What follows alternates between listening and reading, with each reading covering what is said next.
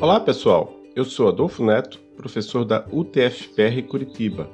Neste podcast eu entrevisto profissionais da área de computação e áreas afins.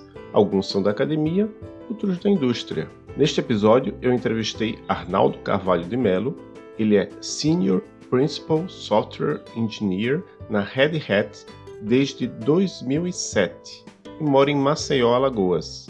Arnaldo é mantenedor das ferramentas de observabilidade Perf Tools do Linux e foi um dos cofundadores da Conectiva, uma empresa fundada em 1995 aqui em Curitiba.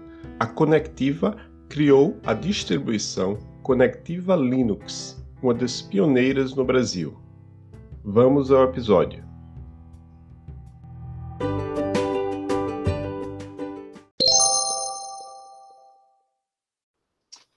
Olá, pessoal. Hoje eu estou aqui com, com Arnaldo Carvalho de Mello. Tudo bem, Arnaldo?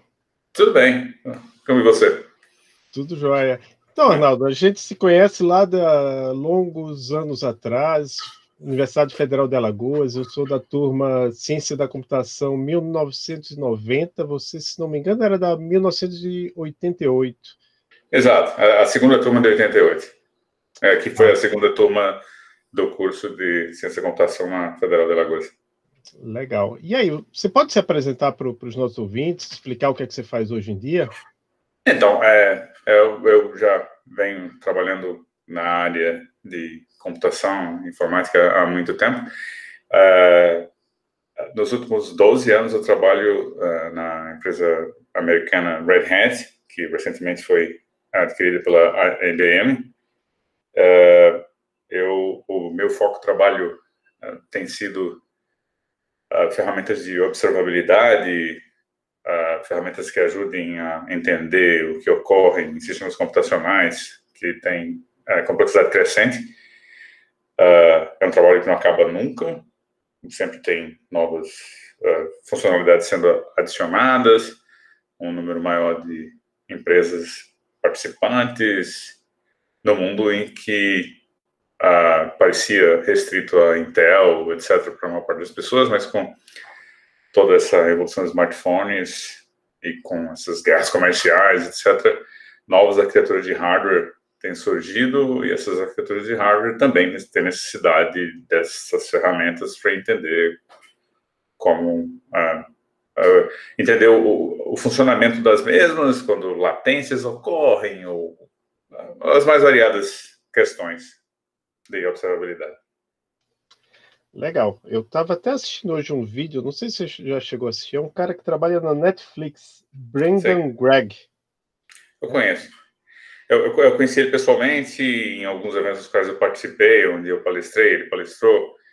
Uh, recentemente eu revisei uh, um capítulo, uh, alguns capítulos, mas em especial um capítulo sobre as ferramentas de desenvolvimento que eu coordeno a, a, a comunidade de desenvolvimento no kernel Linux, as ferramentas perf.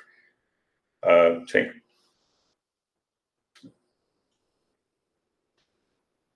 Certo. E aí ele fala lá no. É um, é um vídeo longo, né? Que ele fala lá. Sim. Então você trabalha com perf, mas ele parece que ele chama de perf events. Event, exato, né? exato, exato. É que perf, quatro letras, Uh, é um nome muito genérico. Se você procura Perf na internet, ele, é engraçado que ele, ele tem uma, uma das páginas que tem exemplos curtos de uso dessas ferramentas. E o início de, da, dele, ele disse que usou esse termo Perf Events porque uh, é mais facilmente buscável uh, na, através de ferramentas como o Google. é por isso que ele usa esse termo um pouco mais, um pouco mais extenso para facilitar depois as buscas.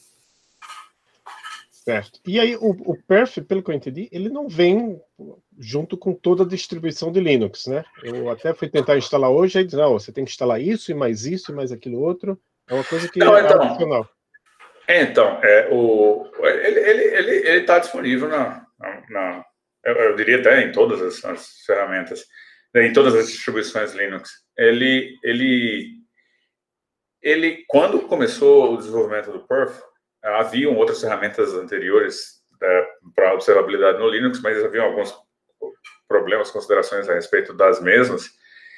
E daí, um dos desenvolvedores principais do, do núcleo, do Linux, do kernel Linux, o Ingo Mona, ele, ele tentou, ele, ele fez um esforço para que houvesse infraestrutura no, no núcleo uh, que expusesse uh, essas, esses recursos de processadores mais recentes para você contar eventos que de outra forma você não conseguiria contar, do tipo quantos uh, quantos cache misses ou quantos erros de especulação, de execução, uh, coisas que só só o processador em si mesmo, uh, uma parte dedicada do processador conseguiria contar.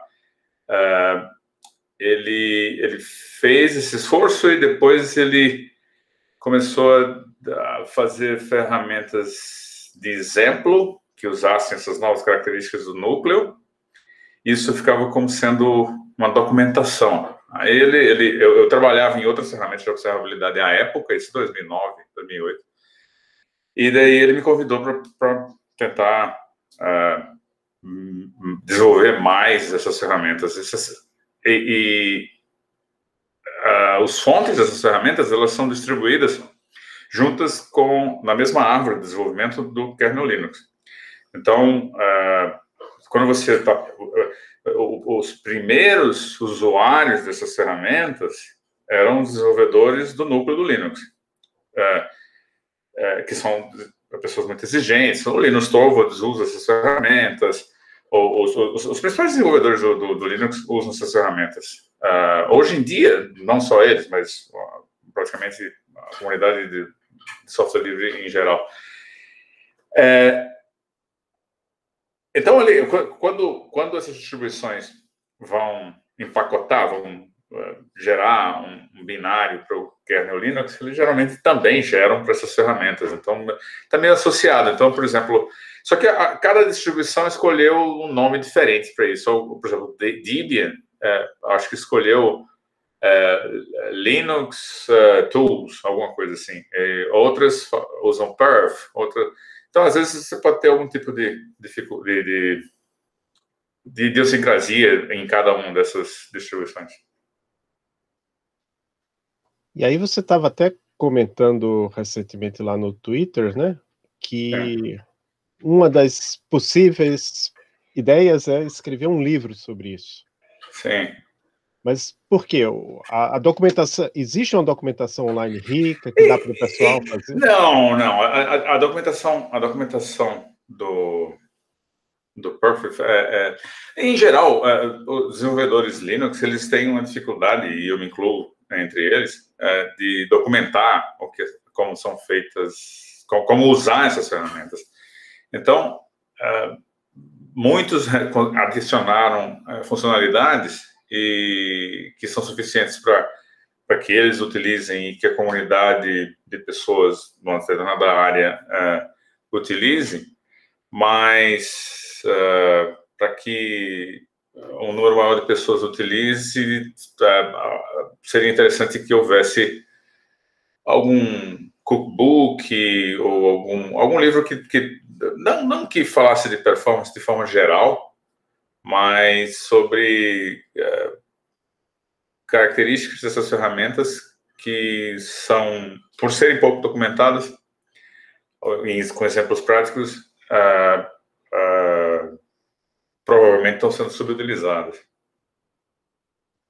É, que eu lembro que eu comentei com você justamente que lá no, no é um podcast Thinking Elixir, é um, eles é. entrevistam entrevistaram o pessoal lá do que está fazendo um just-in-time compiler para o Erlang, né? Aí eles Sim. falaram de várias ferramentas que, que, usaram e eles mencionaram Perf, né?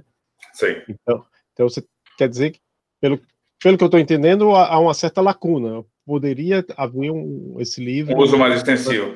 Por, por exemplo, é, como eu mencionei a respeito do Brandon Gregg, é, que você disse ter visto um, a apresentação dele. Ele tem dois livros é, que são referência na área é, sobre análise de performance e que no primeiro momento ele tinha feito, na primeira edição ele tinha feito usando como ferramenta principal algo que existia no Solaris chamado D-Trace e que agora ele fez uma atualização, que eu fiz a revisão de alguns capítulos, é, para usar ferramentas, é, é, tecnologias desenvolvidas nos últimos dois, três anos no Linux que é, fornecem é, é, capacidades similares ao D-Trace do Solaris e, em, em, muitos casos, já, já as ultrapassam em, em, em capacidade.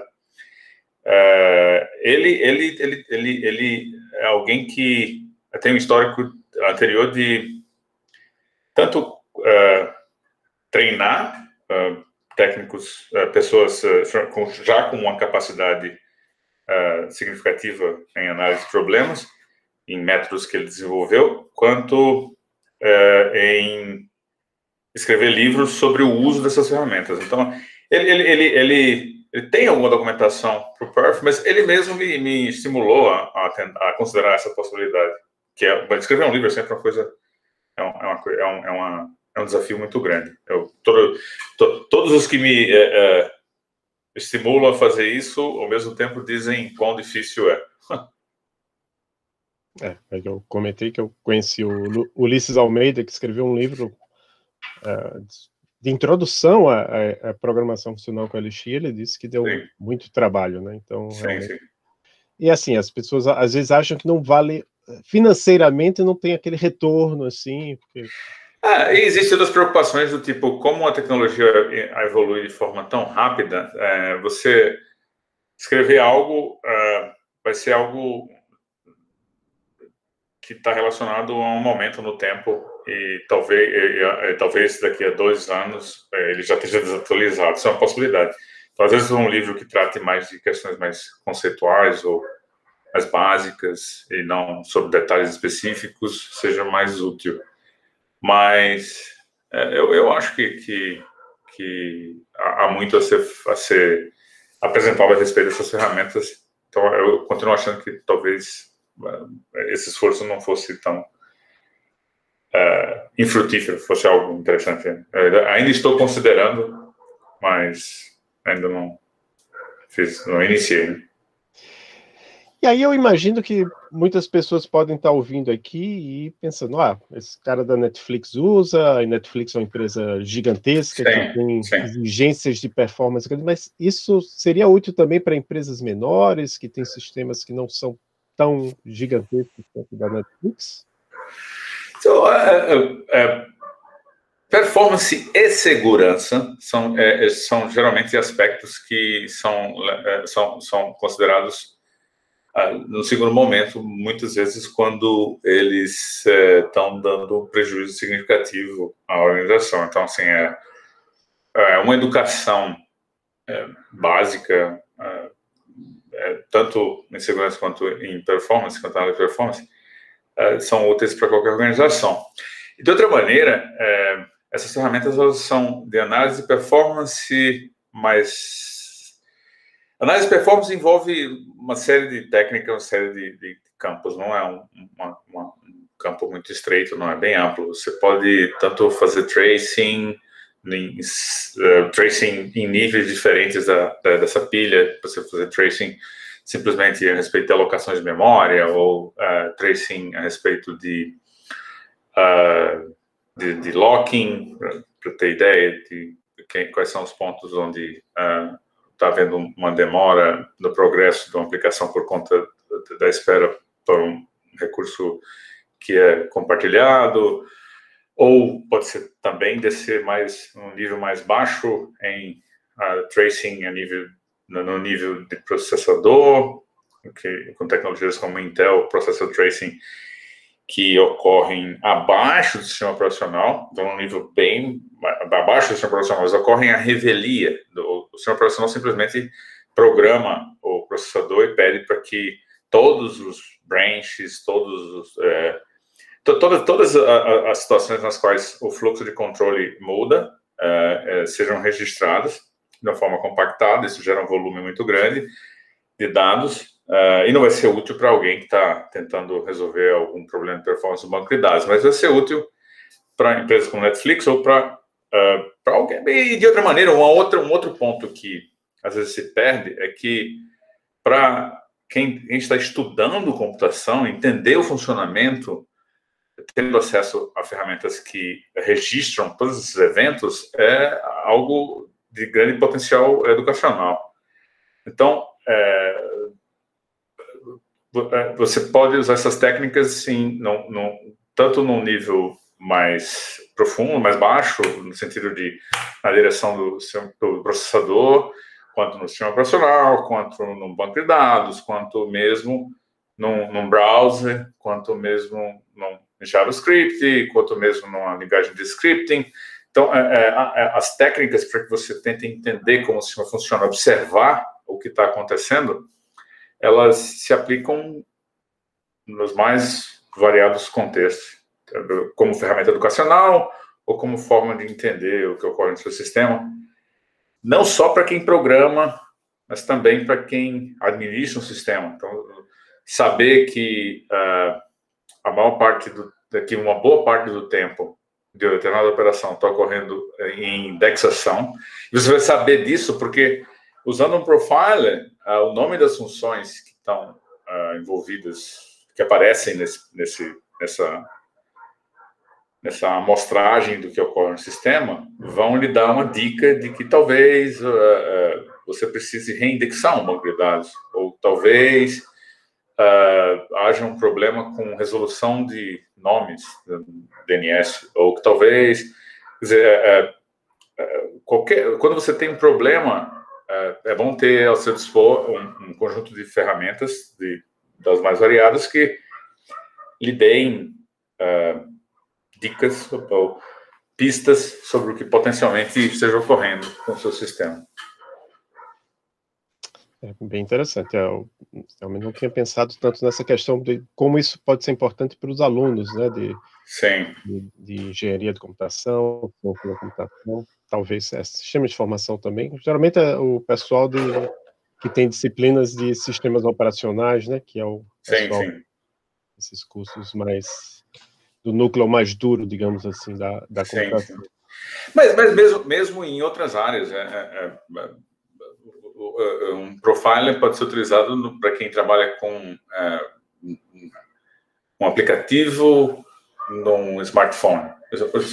É, é comum, com o uso mais intensivo de computação, hoje em dia, com smartphones à mão de todo mundo, é, sempre tem, todos pergunta a qualquer usuário e vai dizer, não, esse negócio ficou muito lento, está demorando, ou esse sistema da caixa não está respondendo, ou, ah, e, e, às vezes tentar é, identificar qual é o problema, se o problema é no sistema lá do outro lado, no servidor, ou se o problema é aqui no seu celular, ou é que o seu access point local é, está numa posição inadequada na sua casa, ou etc.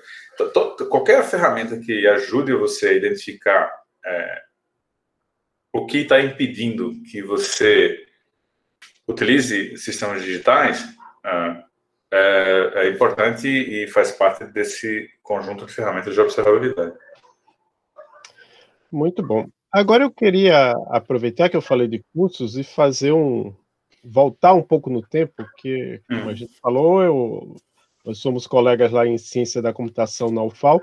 Você não chegou a concluir, né, o curso de Ciência da Computação? Não, não. Eu, eu à época, uh, o curso não era reconhecido pelo, pelo MEC e eu, ao mesmo tempo que fazia, o, o que viabilizou uh, eu uh, estudar Ciência da Computação na Federal de Alagoas foi é, que a época eu, eu, eu tinha, é, trabalhava no Banco do Brasil. Trabalhei primeiro como office boy, depois consegui passar um concurso interno. Então, é, da, do meu ponto de vista pessoal familiar, é, oportunidades que houvessem de crescimento profissional dentro do Banco do Brasil tinham que ser conciliados com essa, essa potencial carreira acadêmica e com essa potencial carreira após a conclusão de um curso universitário. É, a época eu consegui passar um concurso interno no Banco do Brasil e fui trabalhar na área é, é em vários lugares do Brasil, como analista de sistemas, e fiz uma carreira profissional no Banco do Brasil, é, que impediu que eu é, terminasse a graduação em ciência da computação. É, mas eu, eu, eu, falo isso até porque, assim, a gente sabe que na computação isso na maioria das empresas é bem pouco relevante, né? Tem, provavelmente tem muita gente no Facebook, no Google, na Red Hat que não tem um curso superior em computação ou simplesmente não tem um curso superior, mas se demonstra competência técnica. Não estou querendo com isso desestimular os nossos alunos da UTFPR Sim, claro. a fazer a, a graduação, mas é, é, é, fato que não, não é uma coisa essencial. É, eu, eu, acho que um curso de computação ele não é necessariamente é, essencial para que você tenha uma carreira na área. Agora, é a forma mais estruturada e mais adequada e mais indicada para que você consiga ter uma carreira na área. É, a minha circunstância pessoal, e talvez de outra série de outras pessoas que é, conseguiram ter sucesso profissional sem ter terminado uma carreira universitário, sem ter adquirido um, um, título universitário, não não é o que não, não, não é fato não, não deve ser tomado como como exemplo, uh, nem como bom nem como mal. É só um exemplo circunstancial uh, para um jovem que uh, quer adquirir conhecimentos mais profundos e se desenvolver de forma mais completa, digamos, ou, ou que o leve a, a ter mais oportunidades e, e, uma profundidade de conhecimento, a, a, um curso universitário, é, e inclusive mestrado, doutorado. É, eu, eu, eu tenho um filho jovem, muito uma criança, 5 anos de idade. É, eu vou procurar fazer tudo para que, não que ele tenha o que eu não tive, para não usar algo uh, clichê, mas para que ele tendo o máximo possível de acesso a, a essa, essa educação de, de, de tempo mais longo, é, desenvolva seu potencial, seu potencial, potencial, em computação ou em qualquer outra área. É, e você, eu me, eu me, lembro que a, a gente tinha um. É, mas quando tinha alguns trabalhos, é interessante. Eu não me lembro se a gente chegou a fazer algum trabalho em grupo, mas eu, eu me lembro especificamente de ter ido na sua casa um apartamento, né? E Sim. você tinha lá um, um, Linux, né? Quer dizer, eu acho que não Sim. era o Linux, era, era o BSD Unix, certo? Eu não lembro, assim, é, eu, eu, eu, eu, acho que a minha primeira experiência com Unix, com, com sistemas similares ao Linux, sistemas que, uh, que foram modelos para que, como o Linux foi uh, desenvolvido, não foi com BSD, nem foi, foi com um sistema interessantemente feito pela Microsoft, foi com o Xenix e com o Sanos, que era da Solar, da, da Sun, uma empresa que depois foi comprada pela Oracle, uh, que tinha algumas estações de trabalho lá na, na UFAL, que davam algum acesso muito primitivo a uma proto-internet.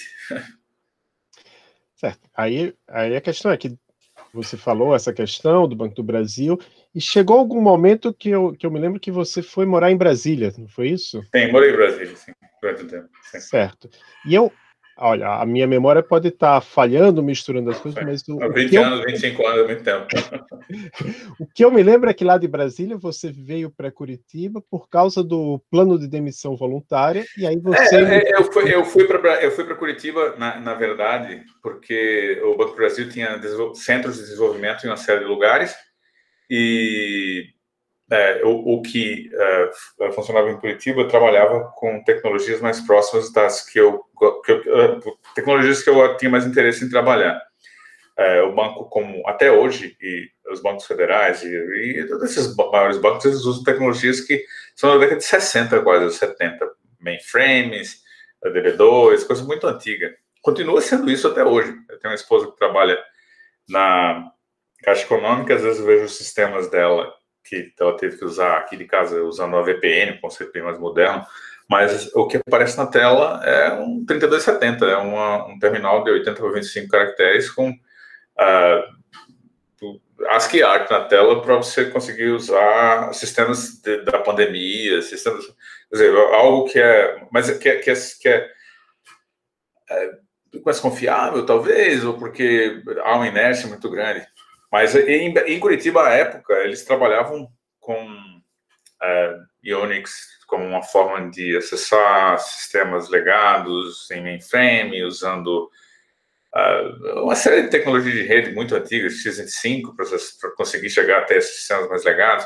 e eles faziam algo como um home banking uh, primitivo também, sistemas clientes eram DOS, acessavam esses sistemas usando modems de velocidade muito lenta, e, e lá é, havia um grupo que estava mais interessado, que estava tentando mais é, prototipar e experimentar com essas tecnologias emergentes.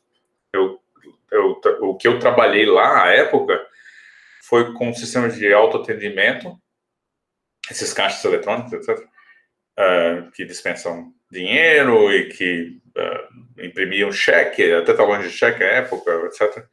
E uh, faziam isso acessando esses sistemas Unix, que daí faziam a ponte para um sistema de mainframe. Então, é, era, era uma área interessante e que foi, foi, foi uma, uma, uma experiência bem interessante. Até de início de carreira pós-universidade, que me expôs a muitas dessas tecnologias da época, que a gente usa até hoje. Mas e aí, como é que surgiu essa empresa que virou parte aqui da história, pelo menos de Curitiba, do software livre no Brasil, que foi a Conectiva? Então, é, é, o que aconteceu foi, foi que, em determinado momento, o Banco Brasil decidiu que deveria centralizar essas equipes de desenvolvimento todas em Brasília. E as pessoas que não tivessem interessadas em se mudar para lá poderiam participar de um é, é, plano de demissão voluntária. E, e, como a gente vinha trabalhando com todas essas coisas, a internet era algo nascente, uh, mais ou menos, 1994, 93, 94, Uh, o Linux surgiu em 91, né? Uh, então, brincava com o Linux, eu usava o Linux como de desenvolvimento para esses sistemas que eu descrevi. E então gente estava tinha, tinha gente que estava trabalhando em todas essas partes, então eu achava que se a gente montasse uma empresa e pegasse esse capital da, do plano de emissão voluntária do Banco do Brasil, nós poderíamos uh, ter algum sucesso. É, e desse, dessa, desse pensamento, um grupo de umas 8, 10 pessoas. Deu, deu, mais do que isso, umas 12, 13 pessoas, mas depois uh, algumas decidiram continuar, e daí uma série delas decidiram, entre elas eu, decidimos continuar com essa empresa. E a gente começou a oferecer serviços uh, de conectividade, por isso o nome da empresa Conectiva. Não, era necessariamente Linux. Uh, é, algumas, alguns clientes usavam Digital Unix, outros usavam SCO Unix, outros usavam Novell Network, alguns eram provedores de acesso, alguns eram BBS, que estavam tentando fazer transição para a internet como provedor de acesso, outros eram distribuidores de medicamentos que queriam que os clientes uh, usassem os seus uh, sistemas locais e os, acessassem aos sistemas desses distribuidores de medicamentos como como se fosse uma BBS, como se fosse o provedor de internet, uh, ah, para enviar, por exemplo, um arquivo só que o sistema dele tinha lá, dizendo, oh, preciso de mais uh, ah, 30 caixas de uh, losartana potássica, 10 caixas de aspirina, sei lá, tivesse esse controle, né? Tinha um sistema num lado dizendo que estava saindo e a, a distribuidora recebia, e daí, mas o sistema da distribuidora era com Novell, como é que você vai fazer conectar? Aí você, o Linux surgiu no meio. O Linux tinha suporte a todos esses protocolos. O Linux funciona, tinha suporte a protocolos da Novell, tem suporte a TCP/IP, tem suporte a Samba, para você, se você fosse interfacear ele com Windows. Uh, então, o Linux era meio que o caçador de impedância, aquele que estava no meio e conseguia conversar com um, pegar um arquivo e daí jogar num outro diretório, que era um volume do novel, e dali a 10, 15 minutos ele ia lá e olhava se tinha um outro arquivo, se tivesse, ele pegava e colocava num outro lugar, e daí o cliente na farmácia olhava e dizia, opa, meu pedido foi aceito. A gente teve trabalhos com... Ah, é, isso tudo era o início, né? A gente estava montando provedores, é, fazendo conexão, essas conexões todas com a série de clientes. Só que depois o pessoal começou a falar, é, mas eu quero isso que você instalou aqui, esse Linux, tal de Linux, eu quero ter o CD aqui, porque talvez se depois houver algum tipo de problema e a sua empresa sair do mercado ou tiver algum tipo de, de, de, uh, problema e eu queira trocar de fornecedor, ou eu queira eu mesmo uh, resolver os problemas aqui, eu quero ter o, o que você instalou aqui. Então, à época, havia, é, o pessoal tinha também a preocupação com relação à criptografia, etc. Então, a gente pegava distribuições Linux que inicialmente Slackware, depois Red Hat, uh, e instalava. Só que para ter criptografia, como os americanos não permitiam que fosse exportado software já pronto, etc., a gente tem que pegar a criptografia nascente de, de software livre da que era que era, era uma reimplementação do SSL da Medscape, que na época eu acho que não chamava nem SSL, tinha um outro nome, depois virou SSL. SSL V2, SSL V3, tinha o primeiro antes, que eu até agora esqueci há muito tempo atrás, que era é, um australiano, tinha essa biblioteca, e o servidor web, que depois se chamava Apache. Uh, e daí a gente pegava isso tudo e lia como funcionava e uh, uh, recompilava, instalava lá e obtinha a parte de uh, entendeu como funcionava a parte de criptografia. Aí tinha uma empresa na África do Sul que fornecia é, a empresa na África do Sul depois foi vendida é, e o dinheiro dessa empresa acabou fornecendo o capital inicial da empresa que é, comercializa que hoje em dia o Ubuntu, a Canonical. É, então, assim, é, eles queriam que a gente entregasse para ele o que estava lá. E entregar para eles o que estava lá não era trivial, não. Porque tinha algo inicial, que era um CD do Slackware, e depois uma série de passos para que você chegasse até aquele ponto. Tentando fazer com que isso ficasse de uma forma consumível por eles, a gente, eu estudei, nós estudamos como funcionava o da Red Hat, o RPM, colocar.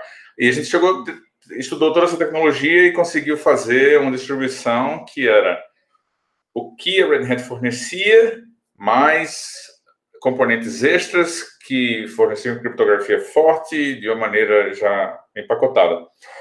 Como a gente vai fazer isso tudo, a gente teve, a, a, pensou, não, vamos comercializar isso, vamos, vamos é, fazer os CDs, né? O pessoal tem que comprar os CDs do exterior, etc.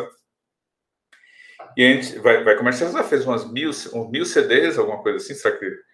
E fez um acordo comercial com a Red Hat na época, 94, uh, 95, onde a gente usaria o nome deles como conectiva, Red Hat Linux, e daí pagaria tipo um dólar ou dois dólares por cada CD que gente recebesse, que a gente conseguisse vender. Então, é, foi mais ou menos isso que a gente começou a comercializar Linux no Brasil. A InfoExame, uma revista época, via tudo isso como algo muito revolucionário e que como é que uma empresa brasileira pode estar comercializando sistema operacional, etc, etc. E daí é, deu uma premiação, isso deu algum tipo de exposição e isso deu a, a, fez com que a gente passasse a oferecer serviços na área de Linux que não se restringiam ao próprio CD e suporte telefônico e por e-mail, mas também treinamento, a gente fez uma revista e, e aí foi uma sequência de eventos que fizeram que a empresa tivesse um crescimento rápido.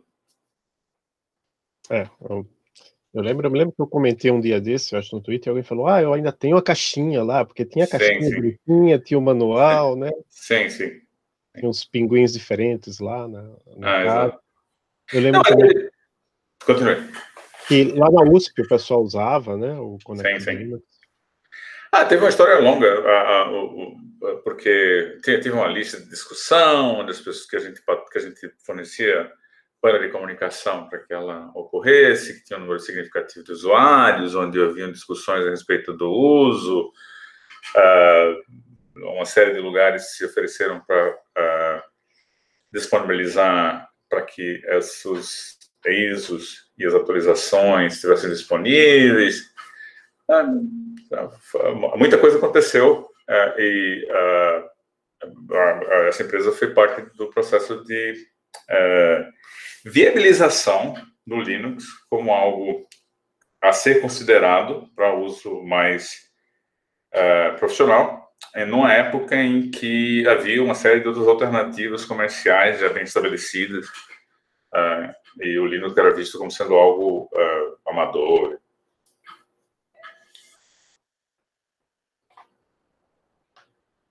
isso aconteceu, mas aí chegou algum momento que a, a conectiva foi, não, me lembro se foi comprada ou se foi não, o, o, o, que aconteceu foi que é, a, na virada do século do século XX é, havia um, um grande entusiasmo por por toda essa transformação que estava acontecendo no mundo como um todo, na adoção dessas novas tecnologias, essa, esse início de hiperconectividade que se exacerbou ao longo dos últimos 20 anos.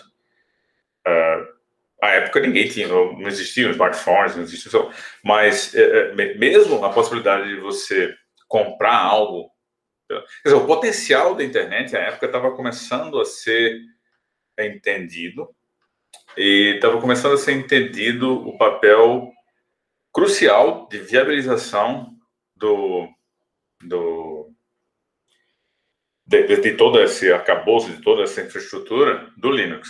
Então, se você pensar o que aconteceu nos últimos 20 anos, e, e isso não aconteceu recentemente, aconteceu, algumas dessas coisas aconteceram há 15 anos atrás, 20 anos atrás, se você pensar dos 500 supercomputadores no planeta, todos eles rodam Linux. Não há nenhum outro sistema operacional que rode nos, nos, nos sistemas computacionais de maior capacidade de uh, computação no planeta. Se você pensar que o, o, o, o, o Android é, é, o sistema operacional dominante no planeta, então, existem mais sistemas rodando o Android do que qualquer outro. E o núcleo do Android é o Linux, é software livre. Uh, N outros componentes do Android também são software livre. Se você pensar que mesmo, mesmo o, o do, da Apple é um sistema Unix também, se você pensar que uh, todas as televisões no planeta que foram produzidas nos últimos 20 anos, ou 15 anos, eu não sei precisar, todas elas vêm com Linux dentro. Toda vez que você vê YouTube, toda vez que você o Google foi viabilizado por isso. Quer dizer, é, é, hoje em dia, falar sobre o, a, o, o, valor e o papel de software livre e do Linux em particular em viabilizar o mundo em que a gente vive é, parece fora de lugar, porque a maior parte das pessoas não para para pensar sobre isso. É, é um, um sistema que a outro, eu lembrei uma coisa que eu acho que você falou muitos anos atrás, isso, talvez você provavelmente nem lembra, mas que era, era que você sentiu um certo orgulho, eu acho, da época, porque o, o Linux estava no Kindle. Sim, é. sim, também, exato. O, é, o, Kindle é um outro sistema que é, a, a, Amazon como um todo, a Amazon como um todo. Oh, o, o, interessante é que, por exemplo, hoje é o sistema que é, mais que, que mais roda é, na, no Azure, ou, ou a, a, a, nuvem da Microsoft, é o Linux. A, é, é um número, eu tenho um número grande de conhecidos e amigos mais próximos ou um pouco mais distantes que hoje trabalham para a Microsoft, que trabalham para a Microsoft, mas não trabalham para a Microsoft, trabalham com Linux da Microsoft. o Linux passou a ser parte fundamental da estratégia de futuro da Microsoft. A Microsoft é, é um player significativo hoje em software livre. Então, assim, aquele que seria o inimigo total, no período mais inicial. Quer dizer, isso é tudo. São tudo, é, tudo que eu estou conversando são coisas de uma outra era. Uh, hoje em dia, essa discussão nem ocorre mais, porque esse antagonismo deixou de existir. Uh, o Linux, o Linux, e boa parte disso se deve à maneira como quem o iniciou uh, age em relação a essas discussões. É, é, ajuda. É, é, algo muito pragmático. É, não interessa quem queira, não, não, interessa quem queira ajudar. Existem algumas regras para que isso ocorra. Se essas regras forem seguidas, não interessa qual a sua motivação. É, mande o código. Se, você, se o código é seu, você tem autorização para enviar e é, ele é útil, eu não estou interessado em saber quem é está contribuindo esse código, não. E se você quiser utilizá-lo e respeitar, você pega um, um, celular qualquer, se você for é, procurar por lá, em, aqui você vai encontrar lá ou na documentação impressa, ou no, no software presente no próprio celular, a lista lá de licenças de software livre dos componentes que viabilizam aquela peça de tecnologia. Então, é, ele está presente em todos os lugares. Isso é uma coisa que é bem interessante para quem trabalha com isso há tanto tempo, como, como eu e muitas outras pessoas. E aí, voltando um pouco à sua história pessoal, porque teve essa questão da conectiva e Mandriva, como é que foi essa transição? Você chegou a trabalhar na Mandriva, essa nova empresa, trabalhei, ou você já foi... De... Não, trabalhei sim, eu trabalhei, ah, eu, traba... eu saí da, da Mandriva em 2007, ah, eu estou trabalhando, desde, desde aquela época eu tenho trabalhado na, na Red Hat, onde eu já tive, eu cresci profissionalmente e, e participei de uma série de projetos uh, em grande parte de iniciativa pessoal, mas uh, sempre uh, apoiado e permitido pela, pela empresa. a Mandriva, basicamente, no, na virada, como eu falei, na virada do milênio houve esse interesse muito grande exagerado, que fez com que houvesse uma série de investimentos e uma série de empresas que trabalhavam nessa área, tentando replicar o que estava acontecendo no mercado mais restrito americano.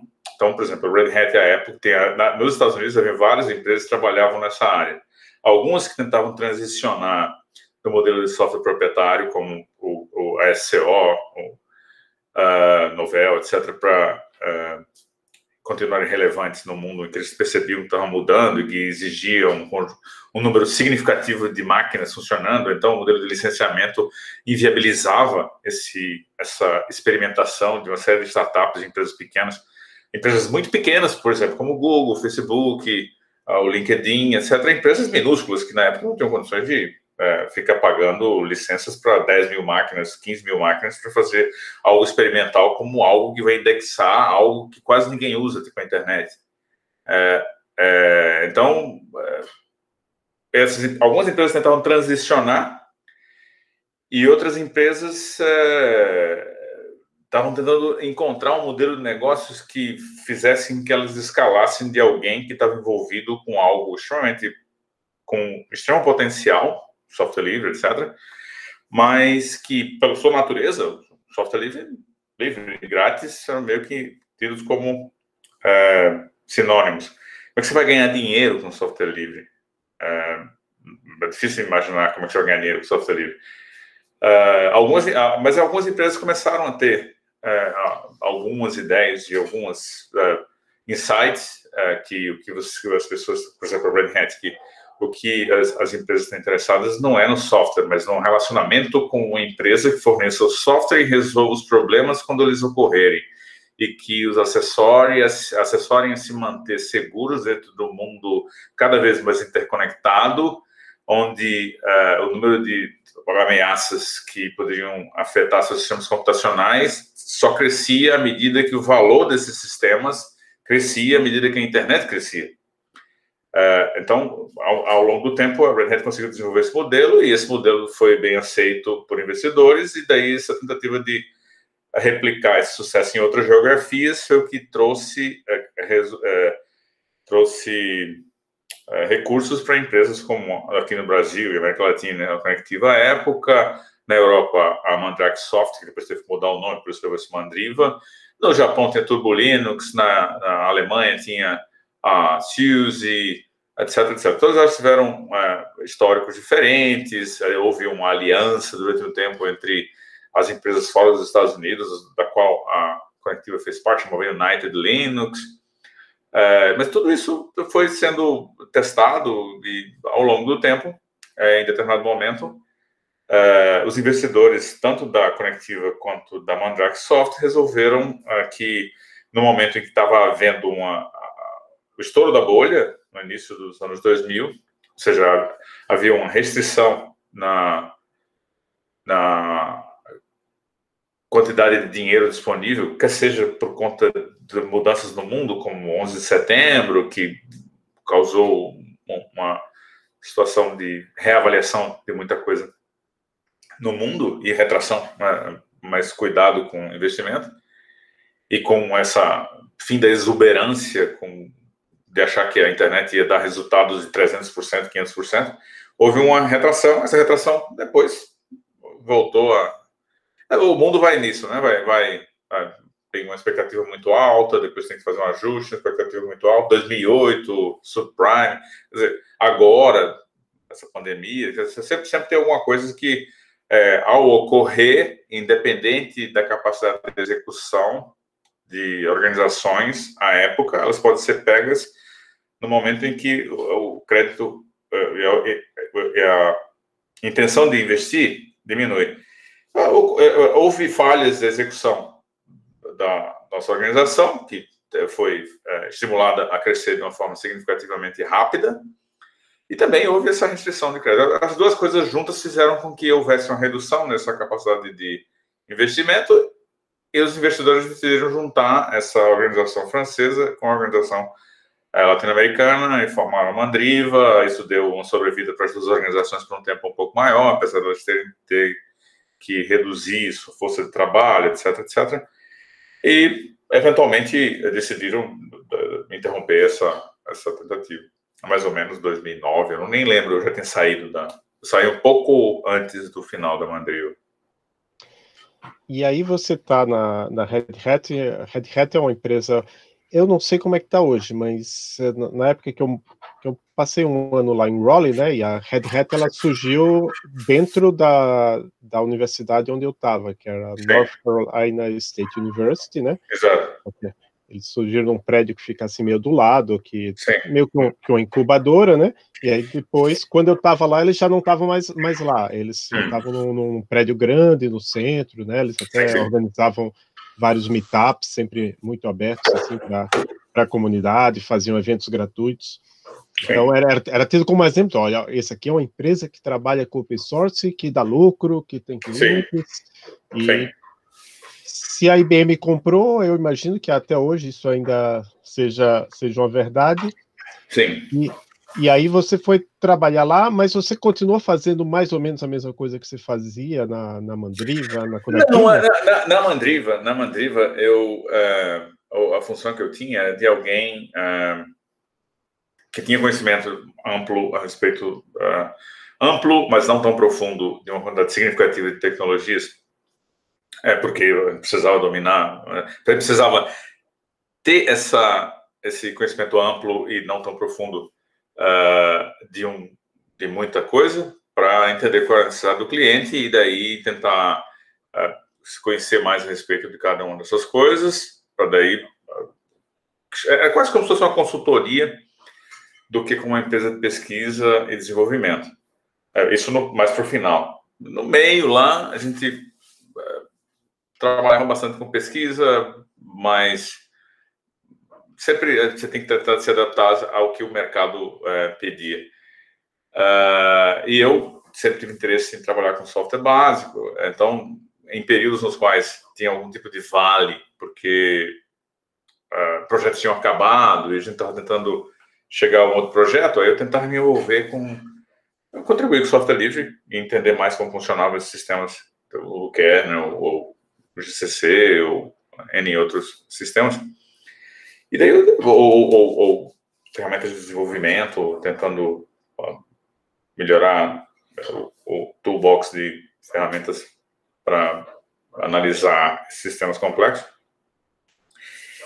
É, e quase que isso acabou sendo a porta de entrada para essa outra organização, para Red Hat, entendeu? É, é, é, é eu mudando de organização, eu queria nessa nova organização é, trabalhar com aquilo que antes eu fazia meio que nas horas vagas, meio que e não tá tanto tendo cliente, é, contato com cliente. Eu queria estar mais sendo parte da comunidade de desenvolvimento de software básico que viabilizou essa vida anterior minha. Eu tive sucesso nisso, é isso que eu venho fazendo ah, nos últimos 13 anos.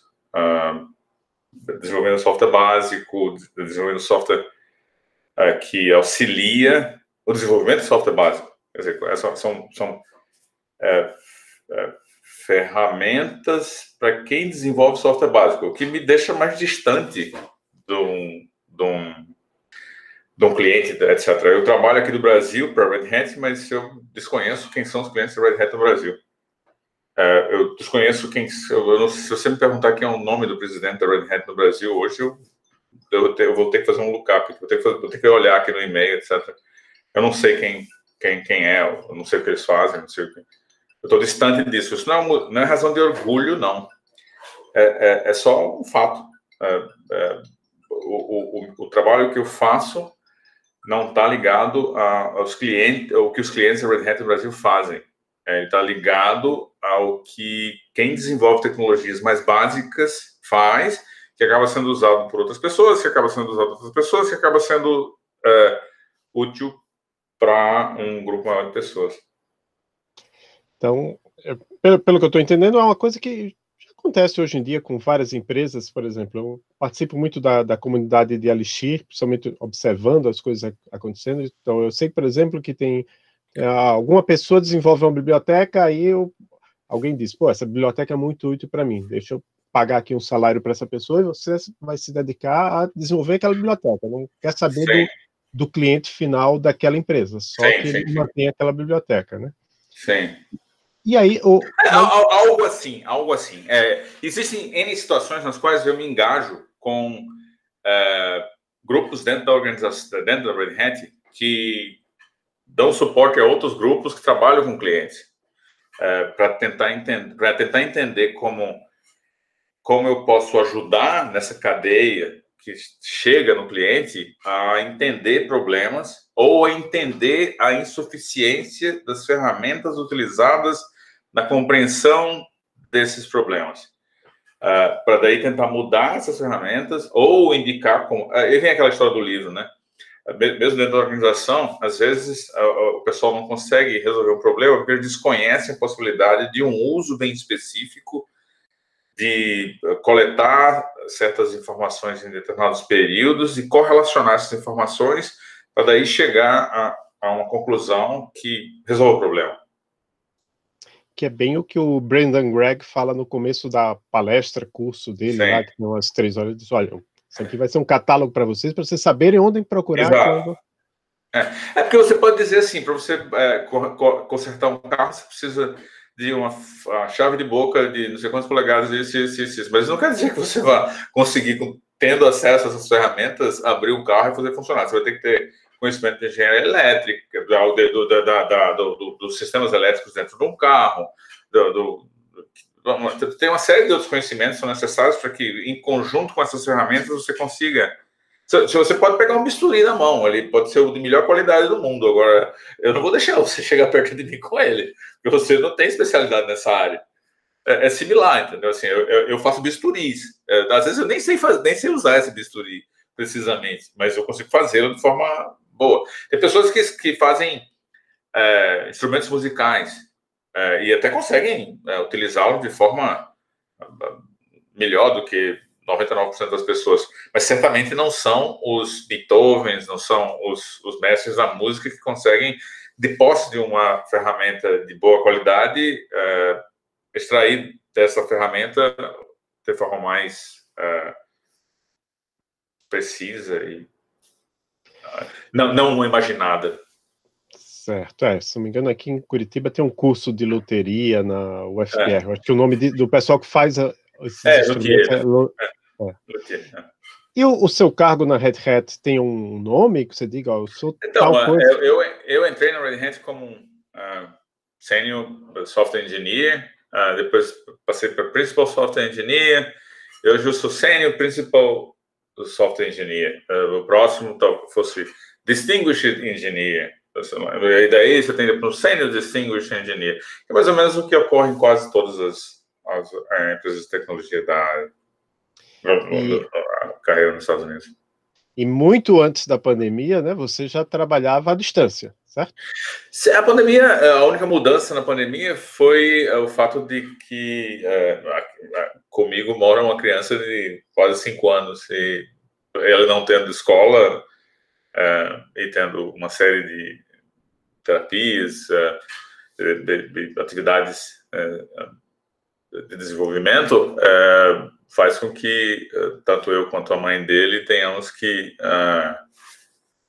organizar o dia de uma maneira que anteriormente é, não ocorria, né? Anteriormente você tinha escola, que ele estava na escola, você sabia que ele está tendo a, o tratamento adequado para a idade dele, para profissionais que os professores, como você, etc., que estavam é, é, ou, ou, desenvolvendo. Hoje é, é, a gente tem que gastar um tempo não trivial que impede que a gente tenha um tempo, assim, que a gente consiga se concentrar nessas atividades que exigem uma concentração significativa por um período longo. Então, não consigo ficar mais três horas seguidas me concentrando em algo. Então, tem que desenvolver técnicas de tal forma que eu consiga extrair o máximo possível de um período de concentração mais curto.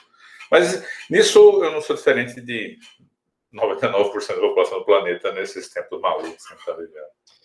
É, mas mesmo assim você tweetou um dia desse lá, é um, um pull request, né, do, do, do Perfect. Ah, sim. É, é, na verdade, assim, é, é, é, isso é uma coisa que a gente não conversou até agora um pouco, mas eu posso tentar ser bem compacto, porque eu acho que a gente está ficando com um tempo significativo. É, o meu trabalho, é, eu trabalho para Red Hat, mas a, a, minha atuação mais é dentro da comunidade de desenvolvimento do Linux, onde eu recebo patches de um número grande de pessoas que tanto para corrigir uh, funcionalidades pré-existentes quanto para estendê-las, para fazer com que novas coisas possam ser possíveis com, com isso, é, com, com, essas ferramentas. É, e eu preciso ler esses patches que são enviados, ver se eles estão adequados, tentar engajar com outras pessoas que são especialistas nessa área também, para que elas assinem embaixo, só, só um pouco.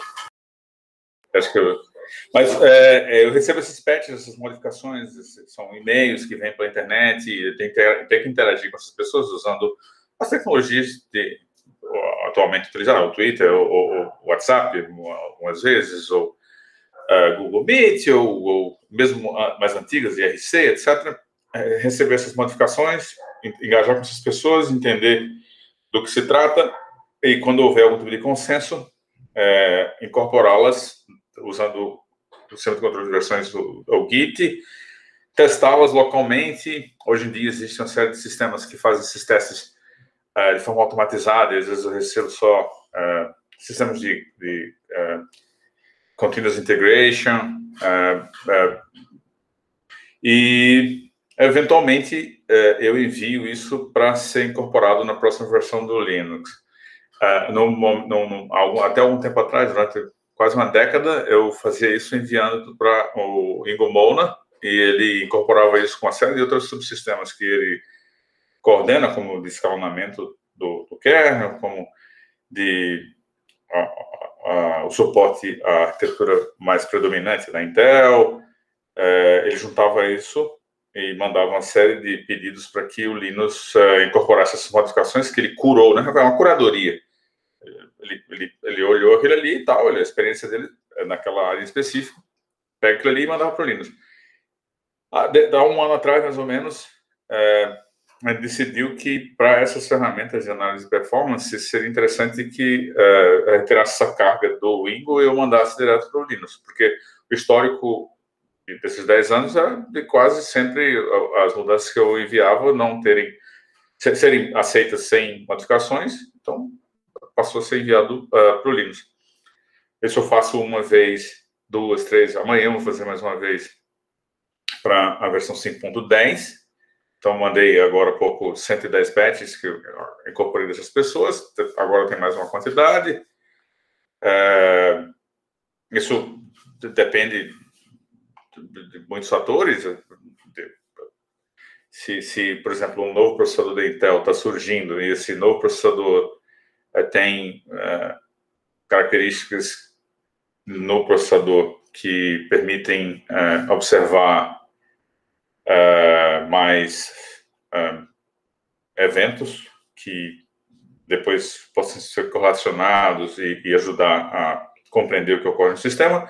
Vai haver necessidade de mudanças no, no driver para esse para essas características do processador e que podem é, é, levar a necessidades de mudanças nas ferramentas para explorar essas novas capacidades que o sistema, tanto o processador quanto o, o, o núcleo do sistema oferecem.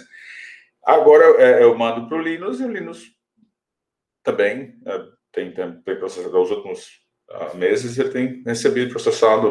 Um caso ou outro ele fez uma pergunta sobre algo que uh, tenha chamado a atenção dele e você vai faz algum tipo de comentário em resposta. E o fluxo segue. Maravilha.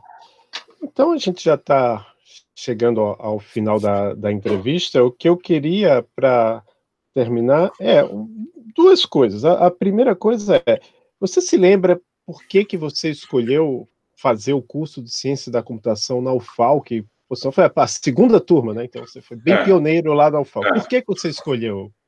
Então, é, eu, eu, eu, eu, fiz o vestibular em 87, então é um tempo muito longo atrás.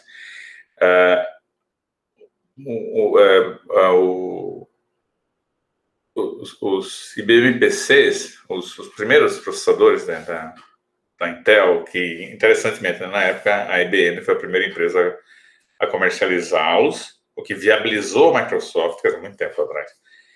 E hoje em dia eu já sou um funcionário da IBM, uma subsidiária da IBM, então, sou mundo dá voltas. É, no interior da Lagoas, em Batalha, eu, eu trabalhei no Banco Brasil. No Banco Brasil tinham jovens que vinham da, daquele, da, da capital, Maceió, de outras capitais aqui do Nordeste, e eles uh, estavam sendo expostos a essa revolução, uh, revolução, assim, 15 anos antes da internet, onde você poderia ter um computador na sua frente, e podia fazer alguma coisa com ele, podia fazer um jogo, podia e eles é, viram que eu era curioso a esse respeito e daí é, permitiram que eu é, tivesse acesso a esses computadores, computadores muito primitivos, onde para você jogar alguma coisa você tem que pegar uma revista, digitar o jogo, jogar e no final, quando você desligasse, pronto, perdeu. A, a mídia física era a revista, você tem que digitar e digitar sem erro, e se der algum problema, aí você tem que dar uma olhada lá e ver onde foi que você errou. Isso levou a você ter algum interesse nesse sentido. Eu, eu acompanhei o pessoal tentando automatizar coisas como é, você vai fazer um levantamento topográfico de uma região. Então, o, o agrimensor com o ele tinha que fazer uma série de medições usando equipamentos, depois fazer uma quantidade imensa de cálculos para levando em consideração todas as colinas e montanhas e rios, etc., dizer qual era a área, porque isso envolve, isso é um documento legal, quer dizer quanto as pessoas tinham que pagar de imposto e quanto de empréstimo no Banco do Brasil eles podiam pegar, etc. E daí pessoas, não, isso é muito cálculo, vamos tentar usar essas coisas novas aí, esses computadores para é, transformar em programas que permitissem isso. E outros médicos tentavam pegar a Vadimecum é, e tentar, ah, vamos fazer alguma coisa como ah, o, o, o, um, operador vai fazer uma série de perguntas, daí quando o, a, chegar para o médico, eu já tenho lá um, uma anamnese que foi feita por alguém não técnico. Então, eu, eu fui sendo exposto a essas coisas, isso me deixou bastante entusiasmado uh, nessa área. Computação tinha recém sido colocado como um curso, na, na e é, foi, foi isso que me levou a ter interesse na, na área. E eu, hoje em dia eu agradeço muito a oportunidade dessas pessoas terem me exposto tão cedo a, a isso. Muito bom. E aí eu sempre peço aqui aos nossos convidados um ou duas indicações de alguma coisa, pode ser técnica, pode ser não técnica, livro, filme, série, podcast, quadrinho, qualquer coisa que você queira indicar para o ouvinte. Não, assim, a leitura recente que eu tive foi os livros do uh, uh, o, o, sobre a humanidade até agora e a humanidade como vai ser daqui para frente, que tem a ver com toda essa revolução uh, de conhecimento que está acontecendo do Yuval Harari, o, o, Sapiens e o Homo Deus, que apesar do nome parecer para até na sociedade conservadora como a gente vive no Brasil, especialmente em Alagoas, não tem a ver com o que então uma leitura literal, mas com a, a, a nossa espécie ter adquirido conhecimento suficiente para fazer com que nós vivamos mais e com com que uh, tenhamos mais poder sobre a natureza e, e, como isso deve ser refletido de uma forma uh, mais ampla para um número maior de pessoas, com, uh, uma, com uma natureza religiosa ou não, mas é importante porque o impacto que a gente tem tido na, no planeta tem sido crescente, preocupante, e é importante que a gente entenda uh, o que nos trouxe até aqui e para onde talvez nós, nós, vamos. Isso tem a ver com tecnologia, mas tem a ver com sociedade, tem a ver com, com N outras coisas. Isso é a razão de necessidade para uma reflexão uh, sem viés ideológico, mas para que a gente pelo menos pense a respeito do que está acontecendo. Muito bom. Anotei aqui, vou deixar na descrição. E para as pessoas saberem mais sobre você, quem quiser saber, ah, quero contribuir com o kernel do Linux, é, eu sei que você está no Twitter, é essa é. a principal forma de contato? Ou... É, eu, eu, acho que sim, eu acho que hoje em dia eu, eu tenho usado mais lá, eu tenho usado o Facebook uma época, usei essas redes sociais todas desde, desde do, do início, uh, e mas eu acho que o uh, Twitter é interessante porque uh, você tem que se expressar de uma forma uh, concisa, num mundo em que as pessoas não têm uh, muito tempo para ficar ouvindo.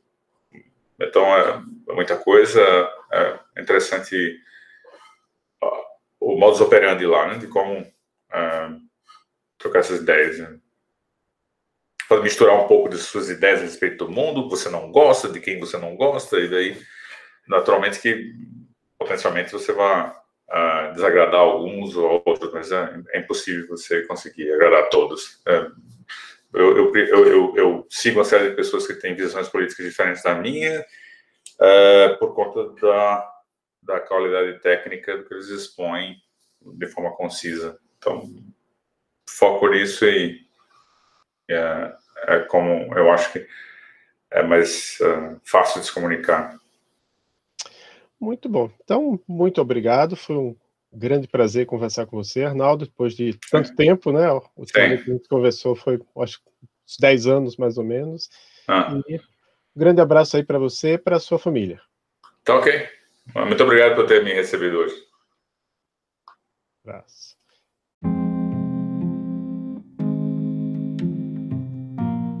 Pessoal, obrigado por escutar este episódio.